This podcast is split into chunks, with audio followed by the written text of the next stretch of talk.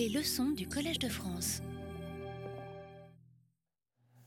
Nous avons donc euh, consacré deux cours à une introduction générale qui visait à présenter la situation langagière du Japon au Moyen Âge. Avec les textes de Jiang que j'ai brièvement présentés, les textes plutôt qu'on pourrait appeler théoriques sur la langue de Jiang que nous avons présentés, nous avons à présent une certaine vision de l'univers philologique des poètes japonais qui furent les grands noms de la fin de l'époque de Heian et du début de Kamakura, grosso modo autour de l'an 1200. Il aurait fallu aborder la question de la poésie japonaise comme pratique religieuse. J'ai fait rapidement allusion au cours du dernier séminaire en parlant de l'exégèse par la contemplation de la pensée, Kanjin Shaku. Il aurait fallu, dans ce même contexte, rappeler les passages de Jiang qui décrivent en termes fort précis l'état d'esprit du poète lors de la composition de ses vers, et qui nous invitent à soutenir que nous avons affaire à ce que nous appellerions en Europe des poèmes mystiques. J'y reviendrai tout à la fin de ce cours, de, cette heure. Produit d'état de conscience, permettant au sujet, au poète donc, de percevoir des facettes inconnues de la réalité, non perceptibles normalement au plus grand nombre. Que l'on ne se méprenne pas. Je soutiens simplement que ces poètes en sont persuadés, ce qui suffit à notre propos. Je ne me prononce évidemment pas sur la validité d'une quelconque expérience mystique. Nous aurons en tout cas certainement l'occasion de revenir sur cet aspect de la poésie japonaise, aujourd'hui et dans les autres cours. Il est grand temps d'aborder aujourd'hui ce qui est le centre du cours de cette année, le moine Song En et la centurie de poèmes qu'il composa sur le Sutra du Lotus. Il ne sera sans doute pas inutile d'expliquer tout d'abord pourquoi j'ai choisi de faire de ce bref recueil le sujet du cours de cette année. Chacun peut d'abord remarquer qu'il s'agit d'un thème fort proche de celui d'un livre que j'ai publié il y a quatre ans sur la centurie du lotus de Jien.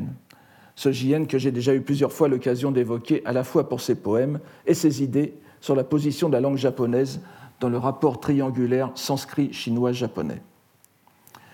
Nous aurons encore une fois sous les yeux une collection de 100 waka, de poèmes japonais, entièrement consacrés au Sutra du Lotus. C'est donc dans le genre des poèmes japonais à thème bouddhique, Shakkyoka, c'est le genre général euh, qui est déjà une partie des, anthologies japonaises. Je ne reviens pas euh, sur ce sujet pour ce moment, mais chaque kyoka désigne d'abord une partie, une partie des catégories des poèmes d'anthologie impériale japonaise, puis c'est devenu un genre en soi, les poèmes à thème bouddhique. Euh, la, variété des thèmes est évidemment trop grande pour que j'y fasse allusion pour l'instant. Donc, dans, le genre dit des, poèmes à thème bouddhique japonais, nous, avons euh, ce sous-genre particulièrement intéressant pour propos, notre propos général des homonka, ou poèmes scripturaires, qui nous retiendra cette année. Signifiant littéralement poème sur la lettre de la loi, homon, n'est-ce pas? Ho, le dharma, mon, bun, en lecture, en lecture littéraire, laïque, si vous voulez, c'est-à-dire la lettre, la littérature. Ces pièces sont forcément composées sous le signe d'une citation littérale prise à un sutra, en l'occurrence le sutra du lotus. Pour qu'on ne m'accuse pas de, faire du lotusocentrisme en quelque sorte, je dois vous faire remarquer que même dans les anthologies impériales, le nombre de poèmes consacrés au lotus dépasse de beaucoup les autres poèmes bouddhiques. C'est le genre privilégié. Pour des, pour des raisons que j'ai déjà évoquées plusieurs fois, notamment la qualité des images littéraires du Sutra du Lotus.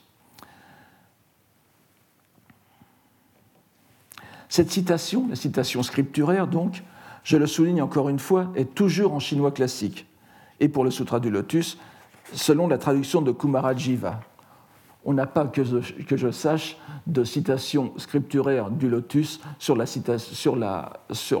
traduction de Dharmaraksha. Le chinois joue donc le rôle de langue originelle du sutra, alors que personne n'ignore que c'est en réalité le sanskrit qui devrait jouir de cette place privilégiée. La présence du sanskrit est donc invisible, mais ne devra pas être oubliée, comme je l'ai rappelé au cours précédent, en raison des sens indiens qui ont été insufflés dans les termes chinois retenus pour le vocabulaire bouddhique. La fortune de ce que j'appellerai ici la centurie du lotus de Son de donc, ne se peut comparer à celle de Jien. Un détail concret nous en fait prendre conscience. à l'époque de Muromachi, donc 14e, 15e siècle, autour de l'an 1500, a été compilée une importante collection de poèmes sur le Sutra du Lotus par un moine de l'école Tendai qui s'appelait Jikkai. Cette collection portait le titre de Yakua Wakashu, que je me risquerais à traduire par recueil des poèmes adoucis en traduction. Euh, il y a ici un jeu de mots encore euh, euh, difficile à rendre en français ou en toute autre langue d'ailleurs, sur le mot wa, n'est-ce pas? Le wa que nous avons dans waka, waka qui signifie donc littéralement les chants du Japon, les chants du Yamato, n'est-ce pas? Et qui veut dire aussi harmonie. Le wa veut dire harmonie. C'est un thème très à la mode au Japon comme en Chine moderne.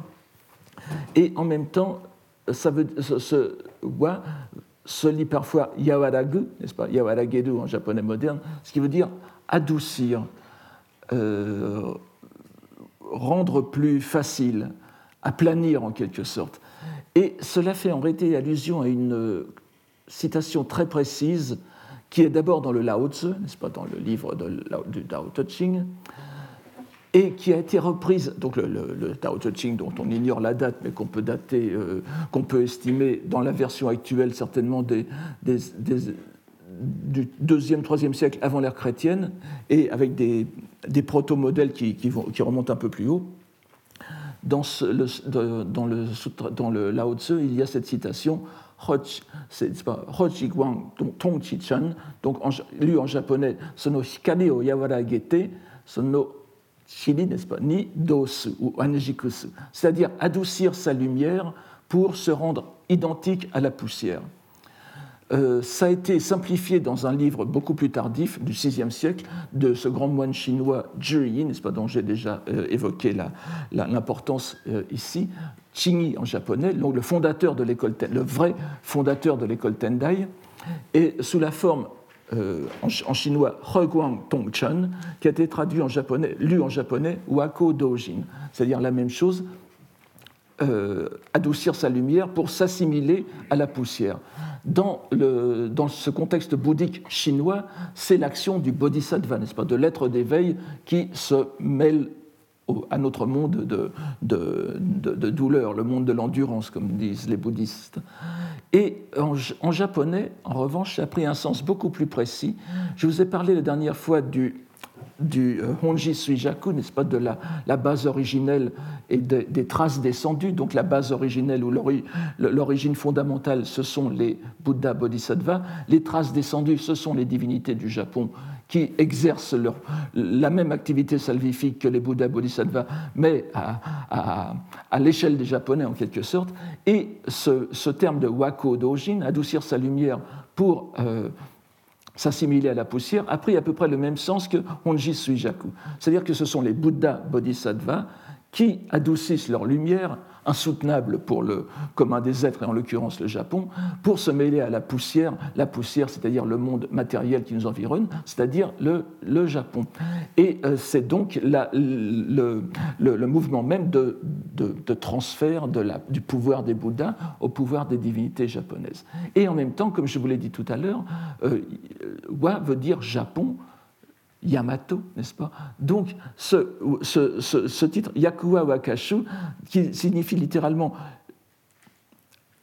recueil de poèmes japonais, alors traduit en japonais, ce qui ne veut plus rien dire grand-chose, n'est-ce pas? Mais évidemment, c'est le Sutra du Lotus traduit en japonais, et en même temps, c'est le Sutra du Lotus adouci dans la traduction, adouci en translation, facilité ou harmonisé avec le peuple japonais en translation. Vous voyez comme ce simple mot de, euh, je, dis translation pour ne pas dire traduction, puisqu'ici on a, on a un, phénomène de transposition en quelque sorte. Donc ce Yakuwa Wakashu de, de, de Jikkei compte à très peu près 500 waka. Il y a plusieurs éditions, 500, 501, parfois un peu moins tous consacrés donc au Sutra du Lotus et brièvement commentés par Jikai. Or, s'il comprend pratiquement l'ensemble des poèmes qui constituent la centurie de Jien, ce Yakuwa Wakashu, on n'y trouve que trois poèmes seulement signés de Son ce, de ce Son qui nous intéresse cette année. Il est vrai que Jien est de loin le poète le plus cité dans le recueil. Il représente même l'axe de cette compilation. Il a déjà, il a déjà l'enviable privilège d'être, euh, n'est-ce pas, d'être le second poète le plus représenté dans le Shinkokin Wakashu, donc cette grande anthologie euh, cette grande anthologie poétique impériale du début du XIIIe siècle qui a révolutionné l'univers poétique japonais. C'est euh, Jien, dans le Shinkokin Wakashu, est le second poète mentionné, après Saigyo, l'illustrissime Saigyo, n'est-ce pas? Toujours dans cette collection de Jikkai, le second poète est sans doute Shunzei, puis Teika, Saigyo et Yoshitsune. Ce qui ne fait qu'accentuer la place centrale de Jien, puisque ces quatre poètes exercèrent sur lui leur influence. Ce sont en quelque sorte les précurseurs ou ceux qui ont influencé ces quatre poètes euh, Jien, qui ont une place privilégiée en dehors de Jien dans le Yakuwa Wakashu. Si, avec trois poèmes, avec trois poèmes Soen ne fait pas partie des auteurs les moins bien lotis, puisque nombreux sont ceux qui n'ont droit qu'à un seul poème, on peut pourtant s'étonner qu'un scolastique comme Jikkai en fasse si peu de cas en proportion de la place prééminente qu'il accorde à Jien. En quoi est-ce étonnant, cette euh, relative négligence? C'est que précisément, à beaucoup d'égards, et à deux siècles d'intervalle, Song Yen, dont les dates sont 1298-1356, pourrait être considéré comme un Jien redivivus, euh, René, n'est-ce pas, une réincarnation de Jien qui lui, euh, je rappelle ces dates, c'est 1155-1225. On s'en convaincra en résumant très succinctement sa biographie. Né dans la pourpre, si l'on peut dire, la pourpre à la fois impériale et cardinalice, j'y reviendrai, Son était le sixième ou cinquième selon les sources, le sixième fils donc de l'empereur Fushimi, 1265-1317, connu lui-même pour ses talents poétiques et calligraphiques, et moteur de la compilation de la 14e des 21 anthologies poétiques impériales, le Gyokuyoshu, ou recueil des feuilles précieuses. C'est le 1312, n'est-ce pas? Qui est, soit dit en passant, la plus volumineuse des, 21 anthologies impériales, avec 2800 poèmes. Cette haute naissance vaut à Son Hen d'avoir jusqu'à nos jours son nom accompagné du titre de prince impérial, Son Hen Shinno, ou Ho Shinno. Euh, Jien, était aussi euh, de, très haute famille, n'est-ce pas? Il était de la famille des Fujiwara, ce qui le mettait dans le cercle le plus élevé de l'aristocratie après les, familles impériales, celui des familles des régents et des chambellans, les Seisho, Kampaku. Vous trouverez ça dans, toute présentation de la société japonaise médiévale. On ne connaît sa mère que par sa fonction de cour, Yofukumoin Hadima no Naishi c'est le nom qui se trouve dans le Tendai Zaski. Euh, c'est c'est les notes sur les patriarches de l'école Tendai. Je ne reviendrai pas là-dessus, mais on trouve quelques précisions biographiques intéressantes sur, euh, euh, son haine, et notamment la précision sur son père, n'est-ce pas, Miyoshi Toshihira no Ason, précision qui rend malheureusement impossible l'identification avec une poétesse très connue. Donc, cette, euh, le Hanima no Naishi, c'est-à-dire la dame de compagnie de Yofukumoin, Yofukumoin étant l'épouse de l'empereur Fushimi. On serait bien évidemment tenté d'identifier cette Yofukumoin Hanima no Naishi à la plus célèbre Yofukumoin no Naishi, la dame de compagnie de Yofukumoin, mais elles n'ont apparemment rien à voir l'une avec l'autre, si ce n'est l'identité du milieu où elles vivaient. On sait en effet que cette dame de compagnie était une poétesse renommée, je parle de Yofukumoin no Naishi, et pas Hadima no Naishi, était une poétesse renommée à son époque, dont près d'une trentaine de pièces sont conservées dans le Gyokuyoshu et dans le Fugashu, la 17e anthologie de 1349. Mais sa renommée était bien pâle en comparaison de celle de l'impératrice, dont elle emprunte le nom, Yofukumoin, on, lisait d'habitude Eve Kumoin jusqu'à euh, quelques, temps, mais elle a été victime aussi, cette impératrice, de la, de la philologie renouvelée japonaise. Vous savez que depuis quelques années, on, se, on refait, on reconstitue on croit reconstituer des, prononciations plus, plus, authentiques de l'époque. Donc on, impose maintenant Eve Kumoin. Attendez-vous aussi à trouver la lecture Eve Kumoin. Donc elle occupe une place distinguée dans les deux anthologies que j'ai mentionnées et est, toujours tenue pour l'un des plus grands poètes de son temps. L'empereur Fushimi lui-même, bien que la postérité s'accorde à le mettre bien en dessous de son épouse, a laissé des milliers de poèmes, dont beaucoup furent aussi retenus dans ces mêmes anthologies. Il n'est donc pas besoin d'avoir une imagination luxuriante pour supposer que Son Yen baigna dès son enfance dans une atmosphère passionnée où la poésie était la grande affaire de chacun. Ce d'autant plus que l'empereur Fushimi ayant renoncé au trône en 1298 pour mener la vie d'un souverain retiré, de toute façon privé, même actif de tout pouvoir politique, il ne restait plus guère que la liste de la littérature pour mener des combats qui ne devaient pas être moins acharnés que ceux pour le pouvoir réel. On le sait par beaucoup de témoignages. Sa naissance ne lui laissant pas d'espoir d'accéder à la fonction impériale, ce qui arriva à deux de ses demi-frères, Son Hen, qui s'appelait encore le prince Takahiko, entra dans la voie bouddhique sous la direction du directeur monastique, je, traduis ainsi comme beaucoup de mes prédécesseurs, Sojo, donc le, recteur monastique Jishin en 1311, alors qu'il n'avait que 13 ans. Il eut ensuite ce que nous appellerions aujourd'hui une carrière éclair, puisque dès l'année suivante, vers l'âge de 14 ans donc, succédant à son maître, il devenait le 17e année d'un abbé d'un grand temple de Kyoto, le Shoren-in, lieu sur lequel nous devrons nous attarder quelque peu en raison de son importance générale et pour notre propos. Le Shoren-in est en effet un haut lieu du bouddhisme japonais classique. On en fait remonter la fondation à Saicho lui-même, Saicho donc le fondateur de l'école Tendai, pas du début du, du, 9e siècle. Puisque à l'origine, sous le nom de Shorenbo ou Ermitage du lotus bleu, je fais une allusion à Tintin, mais c'est évidemment le lotus bleu-vert, ce n'était qu'une modeste résidence monacale sur le mont Hiei, relevant de la pagode de l'Est, Toto.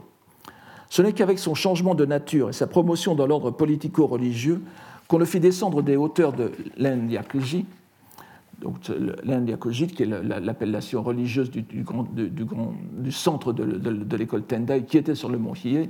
Euh, il de rappeler ce, mont qui est au nord-est de, Kyoto, n'est-ce pas, euh, dans la, direction la plus euh, inauspicieuse qu'on appelle la porte des démons, Kimon. Donc c'était un monastère placé là pour protéger en quelque sorte Kyoto de la du risque de la venue des, démons par cette porte euh, maléfique. Donc, euh, on le fit descendre des hauteurs de l'Indyakuji et de ses dépendances pour s'installer sur le pourtour est de Kyoto. Nous avons d'ailleurs, je fais une, petite notice en passant, euh, avec les déplacements de ce temple, un bon exemple d'un phénomène historique important dans l'Asie sinisée, que mon ami François Martin a appelé les toponymes en état d'apesanteur. C'est une très bonne expression on voit en action une conception de la toponymie assez surprenante, pour qui se réfère avant tout à l'histoire européenne. En quelque sorte, le nom crée le lieu. La toponymie n'est pas attachée de façon irréversible à un lieu, mais transférable, emportant avec elle la sacralité ou le prestige de l'endroit. On le trouve évidemment dans les, termes religieux, on le trouve aussi dans les termes politiques. Vous, savez que par exemple Kyoto a comme autre nom poétique et euh, littéraire Rakuyo, c'est-à-dire la, prononciation euh, japonaise de Luoyang, Luoyang, donc la grande capitale euh, historique de la Chine, n'est-ce pas, avec euh, Chang'an. donc évidemment, pour un Chinois, appeler Kyoto Rakuyo Luoyang semble ridicule. Pour les Japonais, c'était une manière de remettre ce toponyme, de, réactualiser le toponyme dans un milieu japonais. On trouve cela dans beaucoup de on trouve ça dans beaucoup d'autres endroits. Je parlais de l'Indiakuji, n'est-ce pas, du mont Hiei. Donc, le mont Hiei, dans la poésie, et nous le verrons euh, au cours de cette année, le mont Hiei est appelé Washinoyama, la montagne des aigles.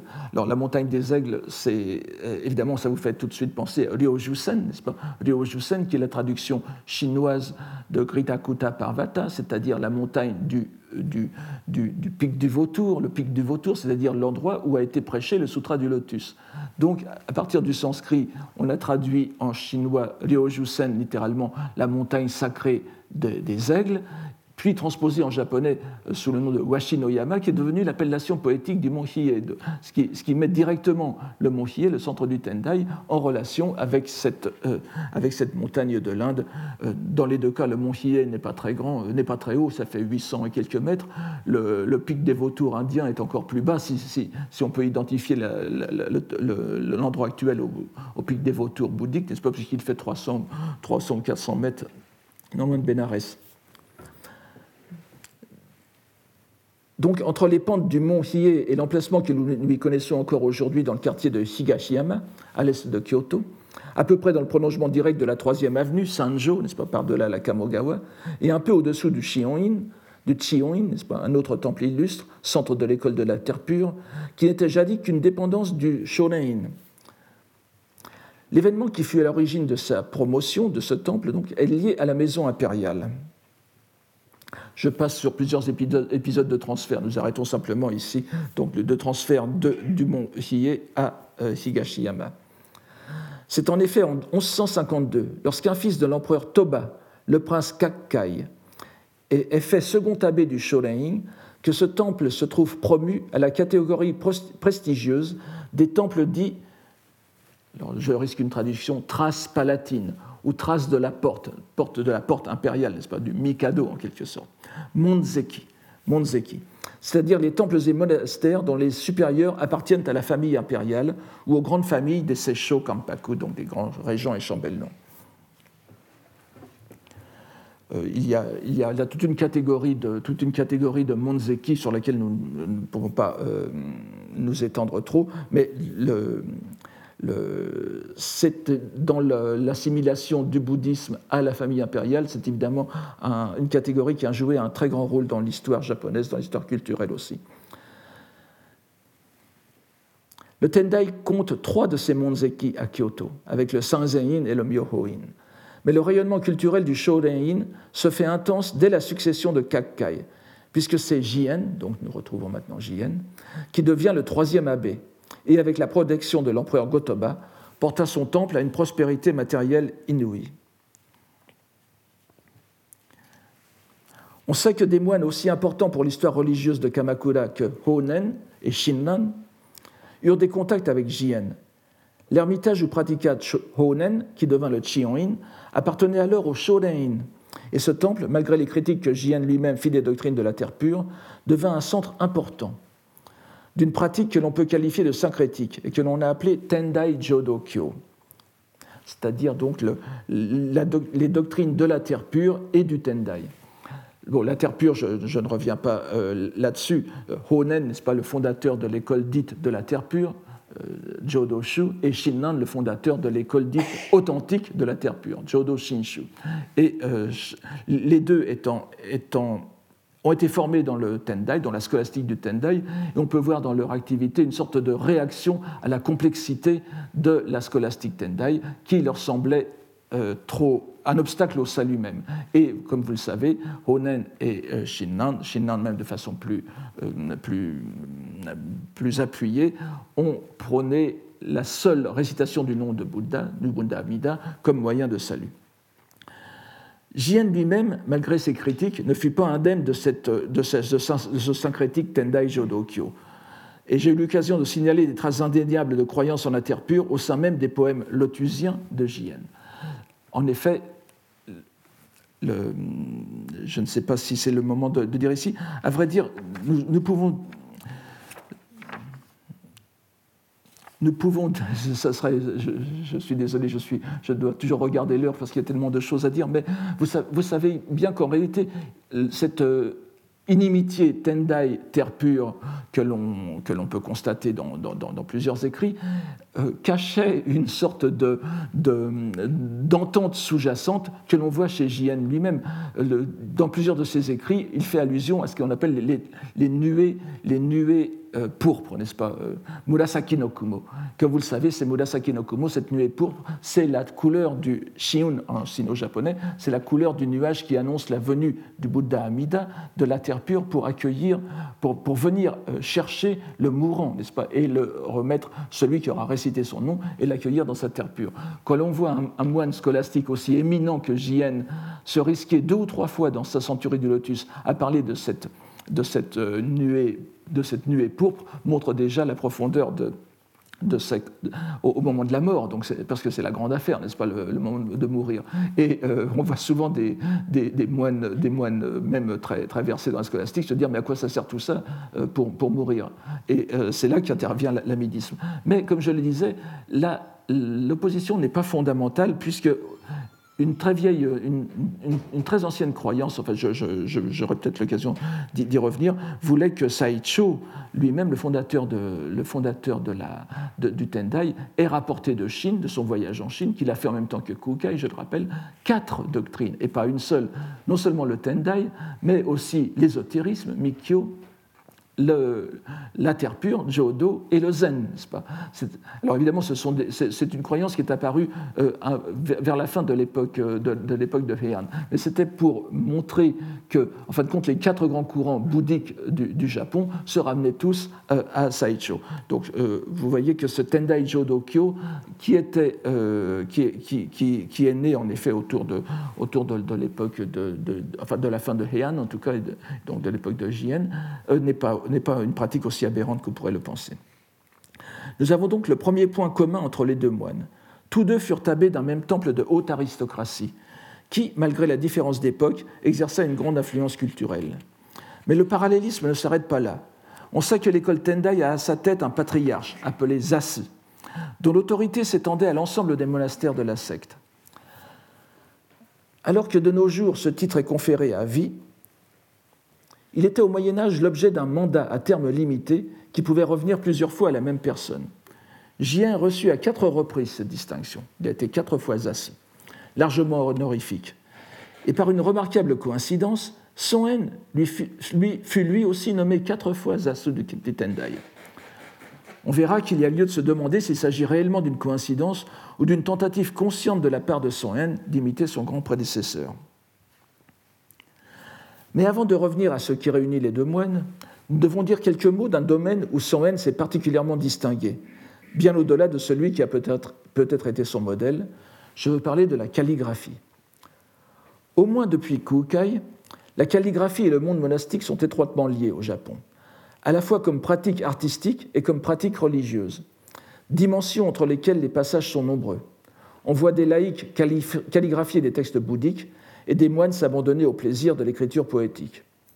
Tout cela est bien connu, mais on me permettra d'insister à la lumière de ce qui a déjà été dit ici sur le sens que peut avoir ce genre d'activité artistique lorsqu'elle se déploie dans un cadre déterminé par une vision religieuse. Nous avons vu que Jien avait mené sa réflexion jusqu'à identifier la voix de Bouddha et la voix de poésie, de la poésie. Euh, d'ailleurs, pour appuyer cela, je peux citer euh, Jikkai, n'est-ce pas, le, compilateur du Yakuwa Wakashu, de, ces poèmes japonais adoucis en traduction, qui nous donne trois siècles après Jien la conclusion de sa pensée sur l'effet des poèmes. J'abrège un peu, la, un peu la, citation pour vous dire simplement que Jien et Saigyo alors que Shunzei et Teika, donc deux grands poètes de la fin de Heian, s'adonnèrent à la poésie et lièrent des infinités avec la loi bouddhique, c'est-à-dire que c'est une, pratique, somme toute, enfin, qui, est, très honorable, mais euh, de base, si j'ose dire, lier une affinité, contracter une affinité avec le Bouddha, n'est-ce pas? Et la loi bouddhique, c'est faire une activité de propagation de la loi. Jien et Saigyo, eux, donc les deux autres moines, firent sien leurs préceptes de ces poètes et sauvèrent les êtres euh, Jien et Saigyo, par leur activité poétique, sauvent les êtres. Et on voit d'après ce passage que la, composition poétique chez Jikkai est véritablement pratique de bodhisattva, puisque comme vous le savez, la pratique de bodhisattva est définie en deux phases. C'est Jigyo Keta en japonais, c'est-à-dire pratiquer pour soi-même, continuer d'accumuler les, les, mérites qui vont mener à l'état final de Bouddha, et Keta, sauver les êtres. Donc, en sauvant les êtres par sa poésie, et, par leur poésie, Jien et Saigyo sont des bodhisattvas. Alors, non seulement Soen, lui, va exceller dans l'art de la calligraphie, mais il va retrouver le mouvement de Jien en assimilant son art à la voix bouddhique. Donc, Shodo, la voix de la calligraphie, et Butsudo, la voix du Bouddha. Exactement comme Kado, la voix de la poésie, était voix de Bouddha aussi. Euh, il faut dire que ce genre d'identification de toute activité culturelle et artistique avec la voix bouddhique deviendra endémique dans la pensée japonaise. Cela va de l'art du thé jusqu'au go, n'est-ce pas? Donc, euh, si vous trouvez, des manuels de thé euh, très bouddhisés où l'on vous dit que la voix du thé est la voix de Bouddha, la voix du no est la voix de Bouddha, etc. Mais là, nous avons, disons, le, début de cette identification, de cette sacralisation de toute activité qui nécessite une transmission, en réalité. Donc si le poème japonais n'est autre qu'une parole de vérité, Shingon, l'acte de l'écrire revient à écrire des lettres brahmiques. en faisant de la voix de la calligraphie la voix de Bouddha, la division ancienne de l'écriture du Japon entre écriture d'homme, otokode, ou écriture véritable, mana, pour désigner l'écriture chinoise d'un côté, et écriture de femme ou écriture provisoire, n'est-ce pas, onnate ou euh, euh, kana, pour désigner le syllabaire japonais de l'autre, se trouve résorbé dans la vérité supérieure du bouddhisme. Copier la lettre d'un sutra bouddhique, activité dont les grands sutras comme le, lotus ou l'éclat doré, le konko myokyo, répètent à satiété qu'elle procure à celui qui les pratique des mérites impossibles à décrire tant ils sont immenses, ou recopier un, poème, sujet véritable de l'activité calligraphique japonaise, deviennent des pratiques équivalentes. Car il faut souligner que le style calligraphique qui caractérise Son Yen, à la différence de Kukai, calligraphe essentiellement d'écriture chinoise, concerne avant tout l'écriture syllabique japonaise, où les caractères chinois sont nettement minoritaires, en fréquence, n'est-ce pas, et son rapport avec l'écriture uniquement chinoise.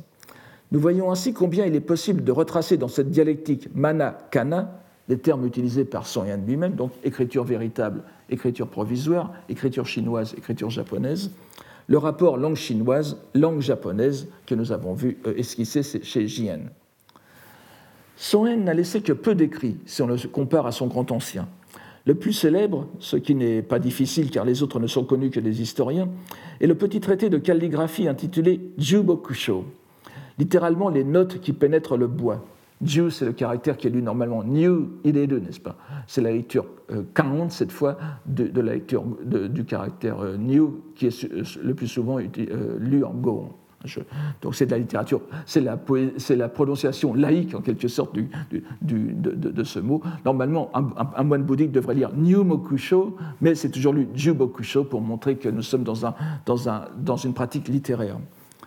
Donc ces notes qui pénètrent le bois qu'il rédigea en 1352, quatre ans avant sa mort, à l'intention de l'empereur Go-Kōgon, son petit-neveu et l'arrière-petit-fils de Fushimi, euh, qui ordonna à cet empereur la compilation de la 18e anthologie, le Shinzen en 1359.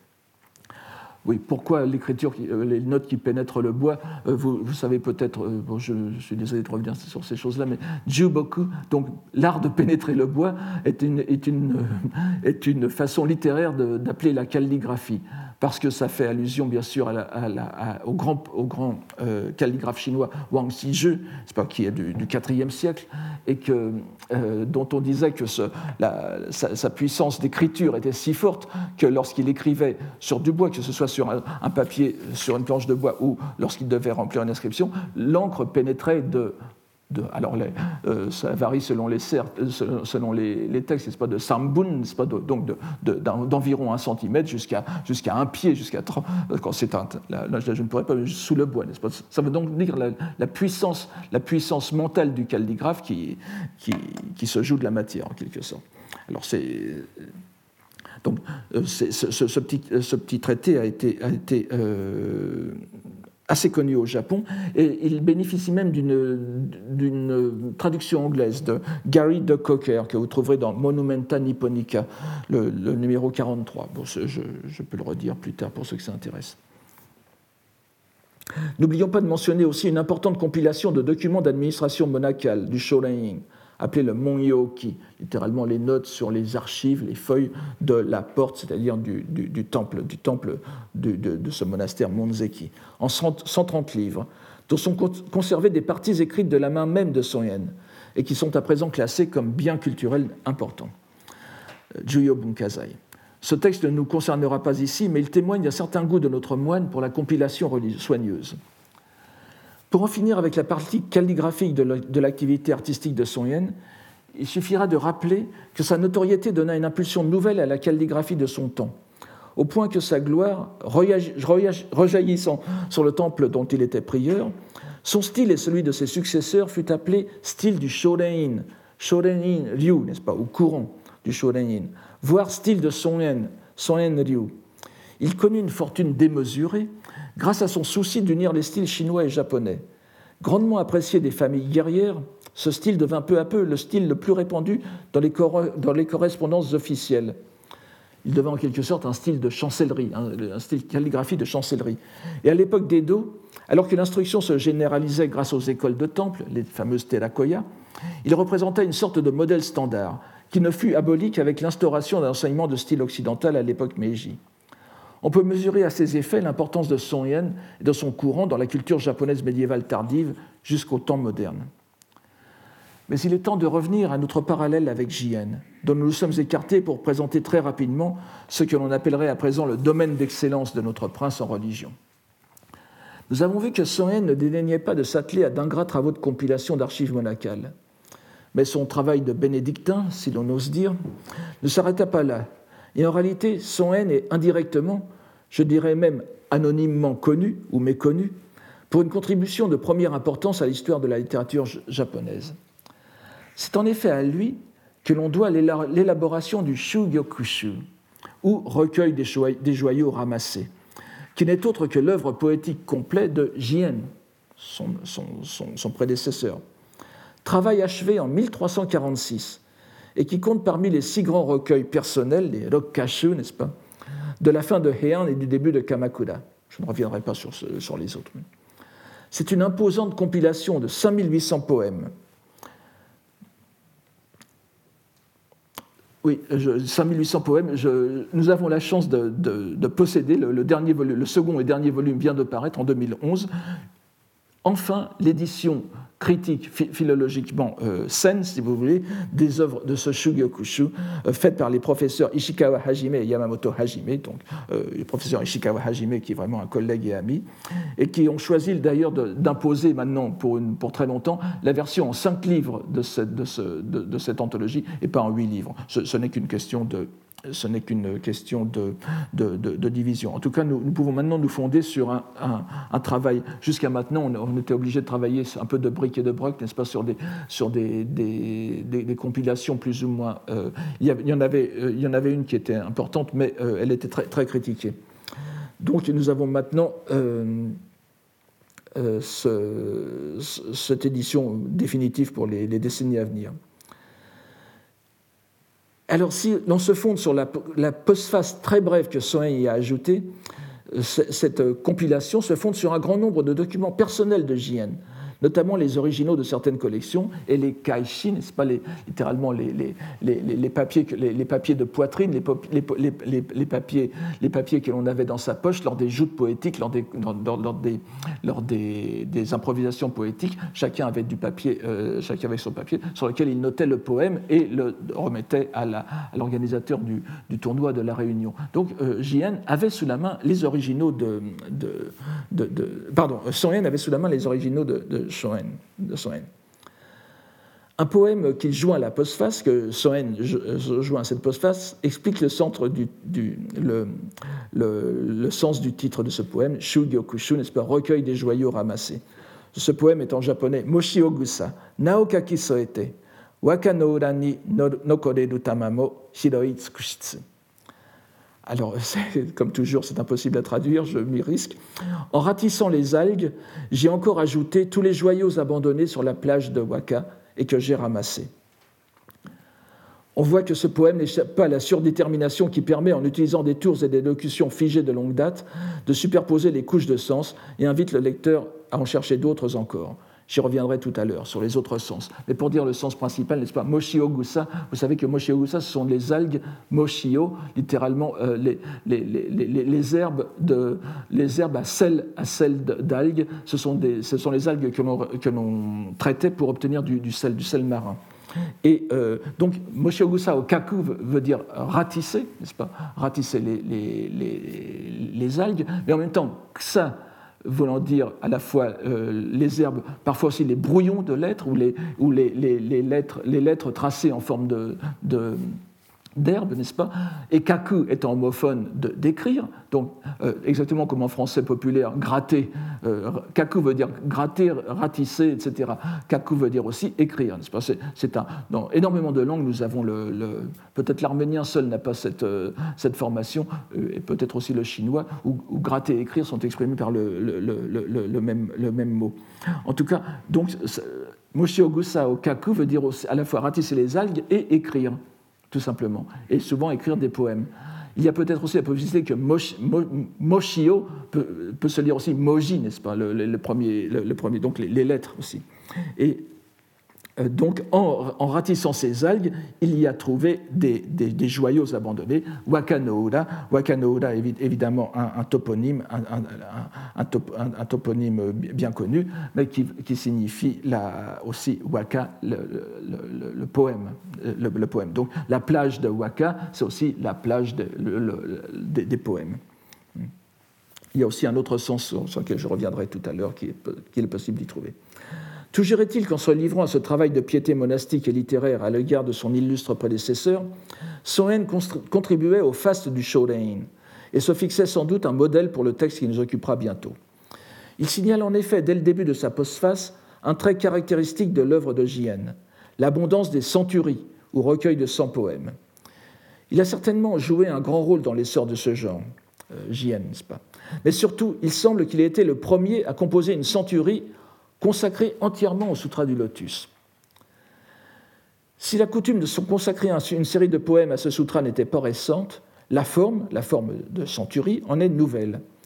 On attribue d'ordinaire, et il n'y a nulle raison d'en douter, bien au contraire en raison de sa grande originalité, la création de la première collection de poèmes japonais sur le Sutra du Lotus à la grande poétesse des environs de l'an 1000, la princesse impériale, une autre princesse impériale cette fois, n'est-ce pas, et la grande Vestale Daisain du sanctuaire de Kamo, Senshi, Senshi Naishin no, qui est morte en 1035 à 72 ans. Cette série est incluse dans son célèbre recueil, le Hoshin Wakashu, daté de 1212, et qui est en quelque sorte la relation poétique de son itinéraire vers la foi bouddhique. Hoshin Wakashu, qu'on traduit parfois par les, recueils des poèmes sur l'éveil. Mais Hoshin, je, le rappelle pour ceux qui s'intéressent au bouddhisme et à la littérature japonaise, il faut faire très attention. Euh, même de, grands, traducteurs, de grands traducteurs euh, anglo-saxons se trompent sur ce sens. Ça ne veut pas dire euh, réaliser la pensée d'éveil, bien sûr. Ça veut dire simplement Hotsu Bodai, Bodaishin, c'est-à-dire produire la pensée d'éveil, ce qui n'est pas du tout la même chose, c'est la pensée d'orientation vers l'éveil. C'est le premier pas de la, de la carrière de Bodhisattva, le tout premier pas lorsque une personne euh, encore, euh, encore dans, dans, le monde, n'est-ce pas, décide de se tourner vers la loi. Donc c'est presque le contraire de la pensée d'éveil, c'est le, le, début de, le début de, l'instant où l'on commence à penser à l'éveil. C'est tout, à fait, euh, tout à fait différent. Et ce Hoshin Wakashu, donc, c'est le recueil des poèmes sur le déploiement de l'aspiration à l'éveil. On peut peut-être traduire Hoshin par aspiration à l'éveil, ça, provoquerait moins d'ambiguïté. Ce, recueil ne comporte le, le, recueil de Senshi, donc de la princesse de la Vestale Senshi, ne comporte que 55 poèmes japonais. Mince opuscule, et pourtant, dans ces 55 poèmes, plus de la moitié sont consacrés au Sutra du Lotus, 28 en tout. C'est-à-dire, on leur a compris un poème par chapitre du Sutra. Ces poèmes peuvent soit résumer le sens général du chapitre, taï, soit reprendre un passage ou une image centrale.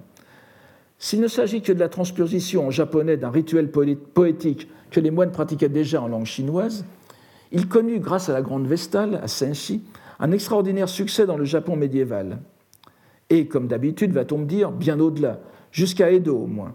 Et moines et nonnes, clergés et laïcs s'y adonneront avec passion, soit en gardant le nombre de 28, soit en arrondissant la série à 30, en ajoutant le sutra du prologue et le sutra de conclusion. Rappelons, avant de quitter Senshi, et puisque nous avons déjà fait allusion aux croyances en la terre pure qui se sont immiscées dans le Tendai, que la place éminente que la Vestale accorde au lotus dans, dans son recueil n'empêche en rien sa dévotion au Bouddha Amida, bien que le Sutra d'Amida soit bien, moins bien représenté dans son recueil. En réalité, dès avant la constitution d'un mouvement défini comme le Tendai Jodo Kyo que nous avons vu tout à l'heure, les liens non conflictuels entre les deux courants étaient fréquents. Nous, pourrions bien sûr remonter à Saicho, comme je viens de le faire, mais remarquons simplement que Senshi était contemporaine, était contemporaine de Genshin, Genshin, mort en 1017, le grand moine Tendai, l'un des plus grands moines Tendai, et euh, extraordinaire scoliaste, et aussi l'un des grands spécialistes de la logique bouddhique, n'est-ce pas? Il y en a eu très peu au Japon, il y en a eu très peu en Chine, il y en a eu encore moins au Japon. Euh, c'est une discipline, une discipline scolastique indienne qui s'est très bien transmise au Tibet, mais pratiquement pas en, Chine, et Genshin, et, encore moins au Japon, donc, et Genshin est l'un des, très rares spécialistes de, cela au Japon, et qui est aussi en même temps un promoteur important de la terre pure, avec évidemment son Ojo Yoshu, n'est-ce pas, l'essentiel pour la bonne renaissance, dont il répandait les doctrines à Kyoto et sur le mont Hiei dans son, dans son ermitage de Yokawa, quasiment contemporaine. Nous avons ainsi le, témoignage émouvant d'un poème que Senshi aurait composé au moment où elle revenait de la capitale vers le sanctuaire, où tout ce qui rappelait le bouddhisme était rituellement interdit. Euh, je n'insiste pas là-dessus, vous savez qu'il y a quelques grands sanctuaires shinto, donc japonais, ou même à l'époque où, même à l'époque où bouddhisme et shinto euh, cohabitaient, il était interdit, mais de façon euh, rituelle, n'est-ce pas, non pas religieuse, c'est-à-dire qu'on pouvait être bouddhiste, mais à l'intérieur du, temple, du sanctuaire, on ne prononçait pas de mots qui rappelaient, de termes qui rappelaient le bouddhisme. Donc au moment où elle rentrait dans ce sanctuaire de Kamo, et où elle ne pouvait, n'aurait donc plus, euh, plus, pendant toute la durée de son séjour, se livrer à sa pratique piétiste de la récitation du, nom d'Amida, n'est-ce pas, Namu Amida Butsu, le Shomyo, donc lorsqu'elle va franchir l'enceinte sacrée des dieux, elle, donne ce poème qui est assez intéressant, je, le cite en traduction, Bien que j'y pense, un interdit certes m'empêche d'en parler, mais tourner vers lui, mes pleurs sont ma prière. Tourner vers lui, mes pleurs sont ma prière. Ce poème est assez connu, mais les commentateurs qui se sont penchés sur ce texte ne semblent pas avoir vu toute l'importance symbolique du dernier vers. La poétesse, en effet, ainsi qu'elle l'indique dans la notice qui accompagne la, le, poème, s'est tourné vers l'ouest, direction de la terre pure du Bouddha Amida, qui accueille en son sein les fidèles qui auront imploré son nom.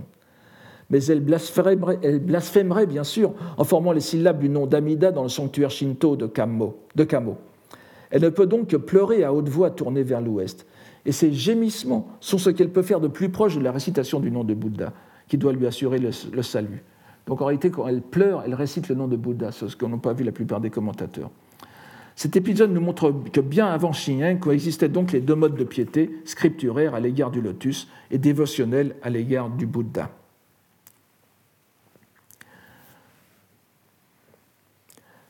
D'ailleurs, cet épisode, et Senshi elle-même est assez caractéristique, n'est-ce pas? Intellectuellement, c'est le Sutra du Lotus qui l'attire. Elle a fait cette magnifique euh, série de 28 poèmes. Et euh, émotionnellement, en quelque sorte, c'est le Bouddha Amida. Et cette émotion se traduit par les pleurs. La, récitation du Bouddha, ce sont les pleurs. Donc il n'y aura donc pas à s'étonner de retrouver chez le grand prélat euh, que fut Jien, et plus discrètement, une attitude déjà illustrée par celle qui est la pionnière de la poésie lotusienne en japonais. Ce détour par Senshi était nécessaire pour apprécier l'évolution qui s'est faite de cette première série de 28 poèmes japonais sur le lotus à la centurie de Jien sur le même sutra, et peut-être mieux comprendre la démarche de Son Les lecteurs observateurs qui auront consacré quelques moments à feuilleter la centurie de Jien auront certainement remarqué que ce recueil de 100 poèmes présente une anomalie singulière pour une centurie. Il s'y trouve en effet 144 poèmes au lieu des 100 attendus. L'explication de cette bizarrerie se trouve dans la, postface de Son Ayant eu accès, ayant eu accès aux, aux, poèmes originaux de Jien, il a souvent trouvé des versions différentes sur les mêmes citations scripturaires, car il était d'usage de faire plusieurs essais sur chaque thème, le poète se réservant de faire un choix définitif plus tard.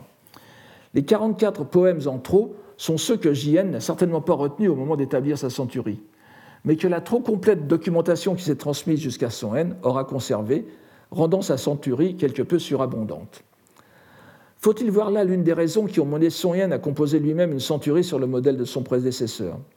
Mais cette fois une vraie centurie de 100 poèmes, et surtout, comme on le verra, exempte des ratages que l'on trouve chez J.N., avec seulement les poèmes appartenant à la catégorie supérieure qui sont retenus. Vous savez que les poètes eux-mêmes classaient souvent leurs poèmes sur le même thème en trois catégories. Il y avait les, euh, disons, les moins bons, les moyens et les bons.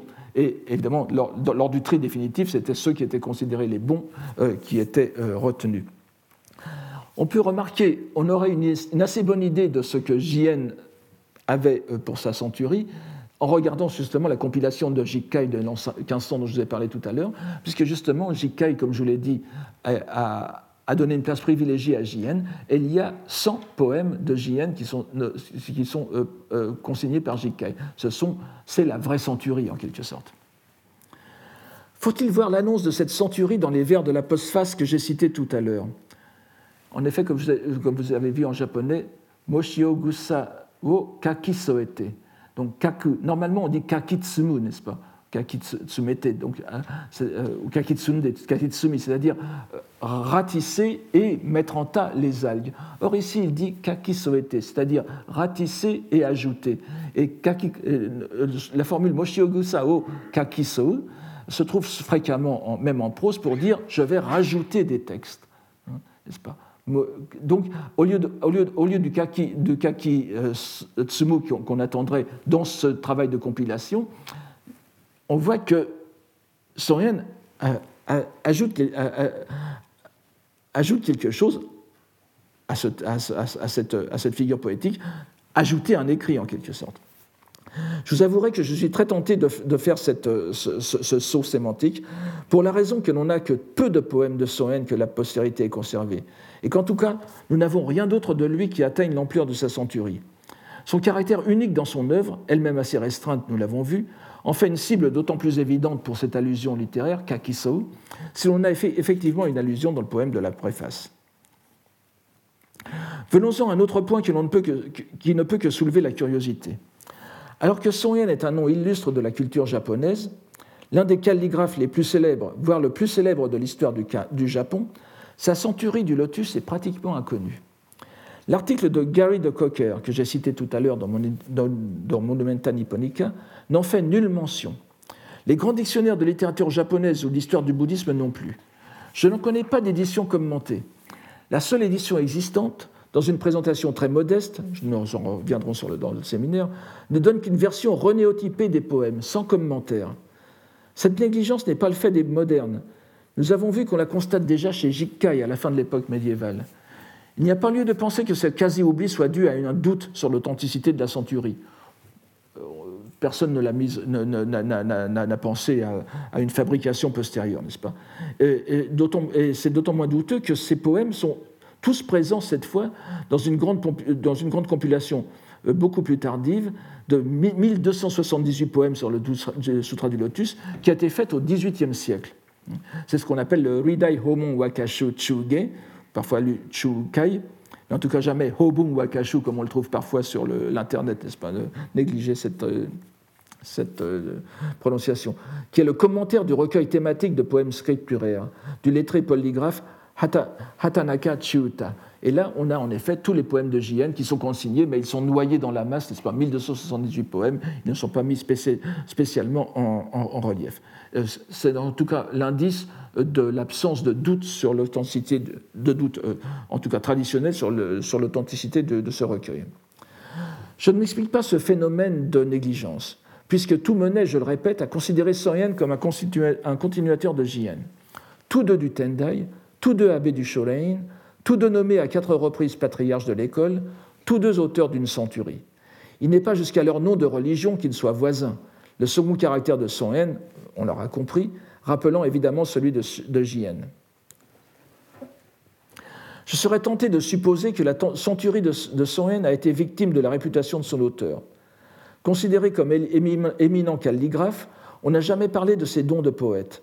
Ses dons artistiques ont aussi occulté sa qualité de moine, et on n'a pas été chercher chez lui d'illumination singulière sur l'essence du lotus. Il est aussi très tardif. Bien qu'appartenant encore à l'époque des anthologies poétiques impériales, euh, elle se clôt en 1439 avec la dernière, la, 21e anthologie, n'est-ce pas? Il se situe entre la 14e et la 18e, euh, puisque la, 18e, le, Shinsei, le dont j'ai parlé tout à l'heure, a été faite en 1359, c'est-à-dire trois ans après, sa mort. Et il est indéniable que Jikkai, le grand compilateur, accordait sa préférence aux poètes de Heian et, du début de Kamakura, donc ce qui pourrait expliquer la, négligence de Jikkai. Des poètes comme Soen venaient trop tard, et n'était plus guère tenu que pour des épigones. Faut-il risquer une autre explication? On me pardonnera peut-être d'estimer que Haine se montre ici, sur son propre terrain, si j'ose employer cette, euh, locution sportive, meilleur poète que J.N. J'ai déjà dit que les 44 poèmes en trop dans la centurie de ce dernier ont souvent un je ne sais quoi d'inachevé, voire de brouillon, mais ce trait même leur confère une indéniable portée religieuse On y sent une ferveur, un enthousiasme qui se traduit parfois en des vers maladroits, mais qui apparaissent comme sincères. S'il faut un exemple concret de mon assertion, j'en donnerai un seul ici, mais d'importance. On sait qu'en leitmotiv du Sutra du Lotus est inlassablement décrite l'allégresse des auditeurs à l'audition de la prédication du Bouddha. Ils exultent littéralement, c'est-à-dire qu'ils trépignent de joie, sautillent de joie à chaque nouvelle progression dans la révélation de la vraie nature de l'éveillé et de son message. Il est donc naturel que le poète soit à son tour transporté par cette même liesse, surtout si l'on admet que la poésie à thème bouddhique est bien plus le produit de cette exégèse par la contemplation de la pensée, est bien le produit de cette exégèse par la contemplation de la pensée que j'ai évoqué plus haut, le kanjin shaku. La joie est contagieuse et apparaît donc spontanément dans les poèmes. On conviendra cependant que c'est un peu trop direct pour le goût japonais. Il est évident que les vers où se trouvaient des mots comme quelle joie d'entendre, kikuzo ou shiki, etc., n'auraient pas été retenus dans le tri final de Jien. Or, on ne, trouve pas, on ne trouve pas moins de 15 fois le mot japonais udeshi, transposant normalement le chinois kangi du texte scripturaire, chez Jien, soit une fois tous les dix poèmes. Qu'en est-il chez Son Ce mot décrivant de façon trop évidente et peu poétique l'atmosphère religieuse du lotus ne se trouve dans sa centurie qu'une seule fois. C'est dire qu'il l'a soigneusement évité. C'est dire aussi que l'intention poétique est bien plus manifeste chez Son que chez son prédécesseur, le raffinement bien plus grand. Mieux, plus encore que chez Jien, le message religieux, à de très rares exceptions près, est plus profondément enfoui, encodé ou encrypté au cœur de l'expression poétique. Bien plus que chez Jien, il serait possible de lire les pièces de Sohen d'un œil parfaitement littéraire, sans nul égard pour le contenu religieux, si ce n'était que les citations scripturaires chinoises placées avant chaque poème ne venaient en rappeler la source. Une illustration évidente du polissage poétique de Jien est la structure même du recueil, qui suit la disposition générale des centuries qui apparaissent à la fin de Heian.